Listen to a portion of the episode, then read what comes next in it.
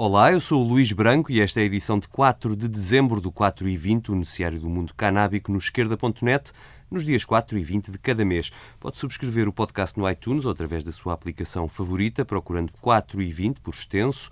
Para mandar comentários e sugestões, basta um e-mail para luís.branco.esquerda.net ou mensagem para o 4 e 20 no Twitter ou no Facebook. E agora vamos às notícias.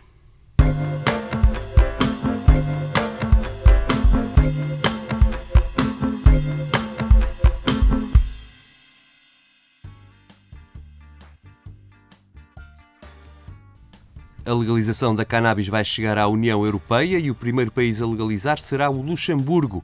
Esta foi a promessa deixada na semana passada pelo novo primeiro-ministro luxemburguês, Xavier Bettel. O novo governo deverá tomar posse esta semana. É uma espécie de geringonça luxemburguesa após, nas eleições de outubro, os democratas cristãos não terem obtido maioria para governar. O novo governo é composto por socialistas, verdes e liberais e tem um luso-descendente na pasta da Justiça, que acumula com o cargo de vice-primeiro-ministro. Luxemburgo já tinha aprovado por unanimidade no Parlamento a legalização da cannabis medicinal, como lhe dei conta em julho, aqui no 4 e 20, e já nessa altura se previa que o passo seguinte fosse a legalização para uso recreativo. O modelo a seguir ainda está por conhecer, com a imprensa local a avançar a possibilidade de haver um registro, de forma a que a venda só possa ser feita a residentes no país devidamente autorizados. A confirmar-se esta medida, o Luxemburgo torna-se o terceiro país do mundo a legalizar, seguir ao Uruguai e ao Canadá, mas o destaque vai para o facto de esta legalização poder servir para abrir portas a outros países da União Europeia a seguirem o exemplo e acabarem de vez com a proibição da cannabis.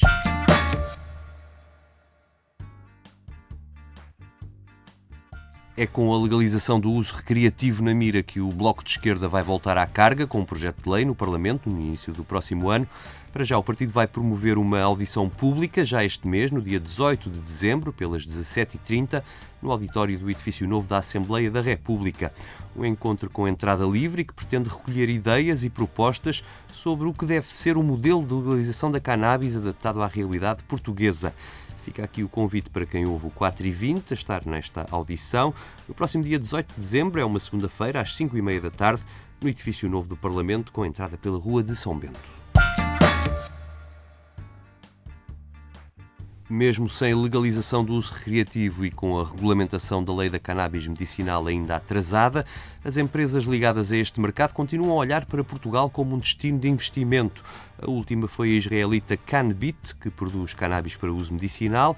Esta segunda-feira, o CEO da Canbit anunciou que a empresa quer instalar uma plantação em Portugal. O plano faz parte de uma estratégia de crescimento da empresa, que entretanto viu 10% do seu capital adquirido pela canadiana Namaste. Outra das razões para o interesse em Portugal pode ser o atraso na mudança da lei israelita, que ainda não permite aos produtores exportarem a cannabis para outros mercados. O assunto está em avaliação pelo governo de Tel Aviv já há algum tempo, enquanto em Portugal é relativamente simples obter essas licenças de exportação que já foram atribuídas a várias empresas estrangeiras.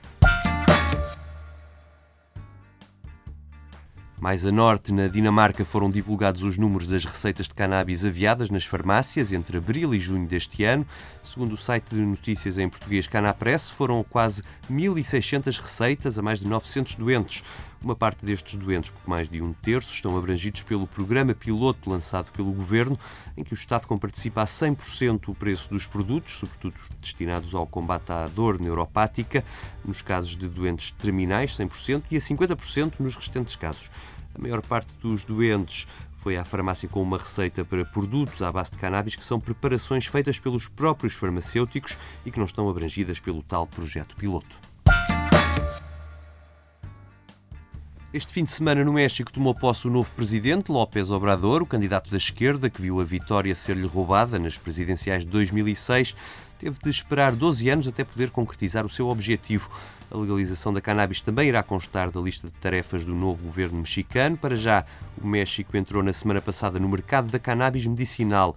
A agência pública Cofebris emitiu licenças a sete empresas para comercializarem 38 produtos com cannabis, que vão desde chás a cápsulas, pastilhas e óleos, tudo produtos sem necessidade de receita médica. Estas empresas poderão agora importar e comercializar pela primeira vez esses produtos no México. Quase todas vão usar produtos da gama da cosmética ou dos suplementos suplementos alimentares. Apenas um grupo empresarial de farmácias irá ter licença para preparar medicamentos psicotrópicos com cannabis.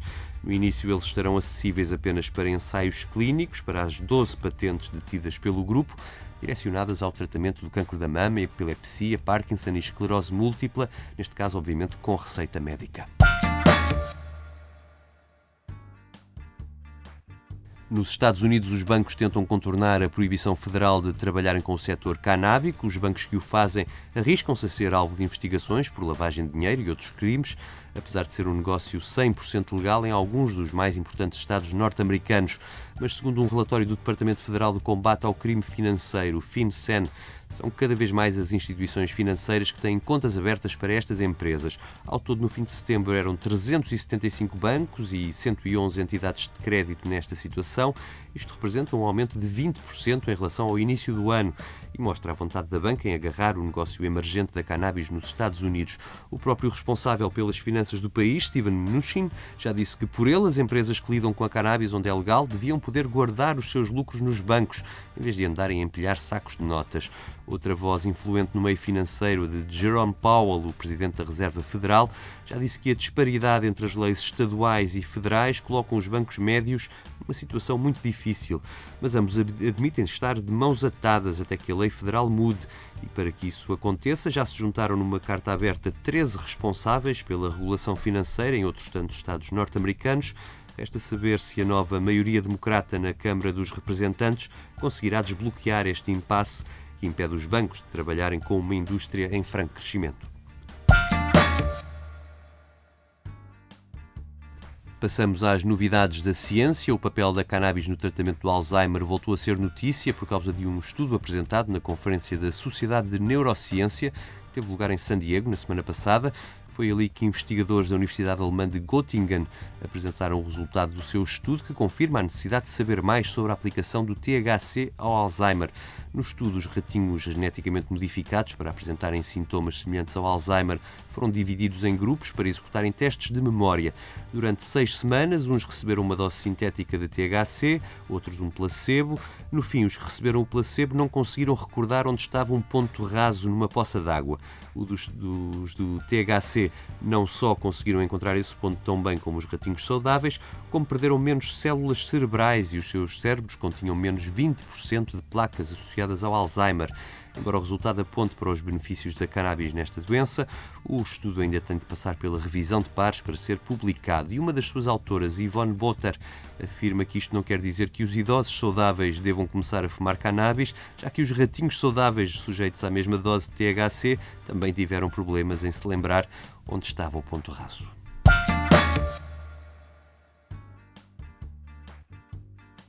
Faleceu este fim de semana o antigo presidente George Bush, da Primeira Guerra do Golfo e também o da Guerra às Drogas. Ele foi protagonista de um caso insólito em setembro de 1989, quando preparava o seu primeiro discurso a partir da Sala Oval para defender mais prisões para traficantes e consumidores. Numa parte do discurso, ele queria dizer que era possível naquele dia comprar crack em frente à Casa Branca. E para que isso acontecesse e Bush pudesse mostrar um saco de droga apreendida ali mesmo, a agência antidroga DEA montou uma cilada a um jovem afro-americano dos subúrbios de Washington, atraindo-o à Praça Lafayette para lhe comprarem o tal saco de crack. Keith Johnson tinha 19 anos, não tinha antecedentes criminais e acabou por ser julgado três vezes e condenado a 10 anos de prisão, com o próprio juiz a admitir que o réu fora usado pelo presidente. Ele usou-te, mas é um homem decente e de grande compaixão, disse o juiz Stanley Sporkin ao jovem Keith, aconselhando por isso a pedir a Bush a comutação da pena. Isso nunca veio a acontecer e se o mandato de Bush pai só durou quatro anos, Keith Jackson teve de esperar quase oito anos para ser libertado.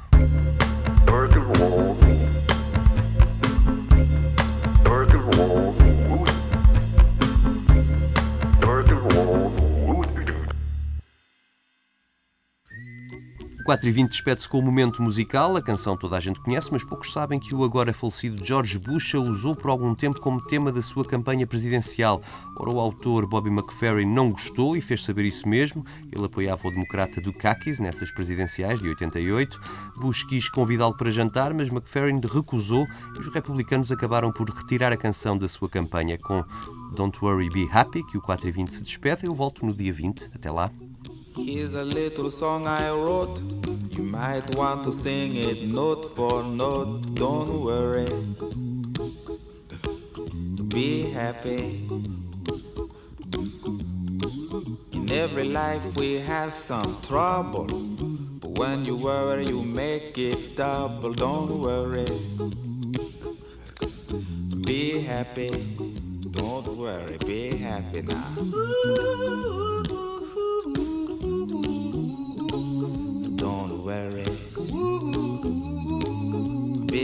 Happy. Don't worry, be happy.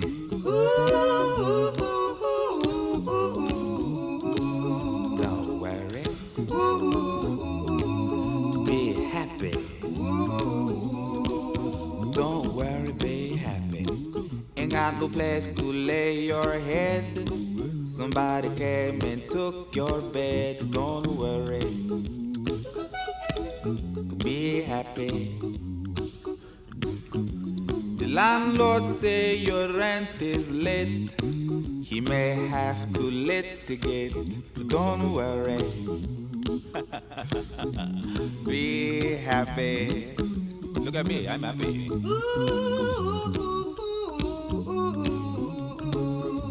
Don't worry. Be happy. Give you my phone number. When you worry, call me. I make you happy. Don't worry. Be happy.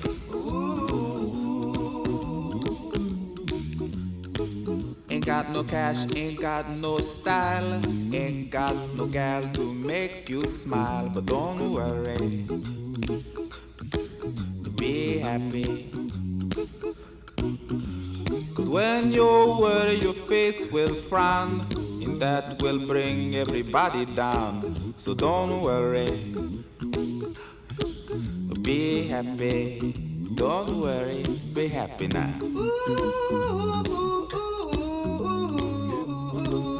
Don't worry. Be happy. Don't worry, be happy.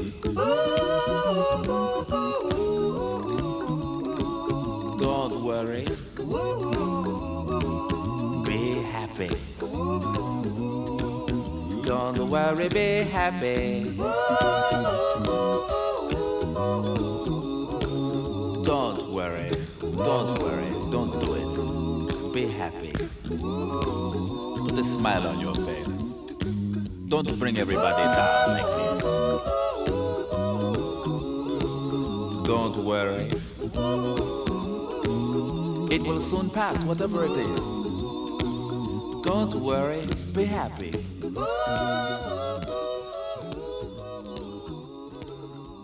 I'm not worried. I'm happy.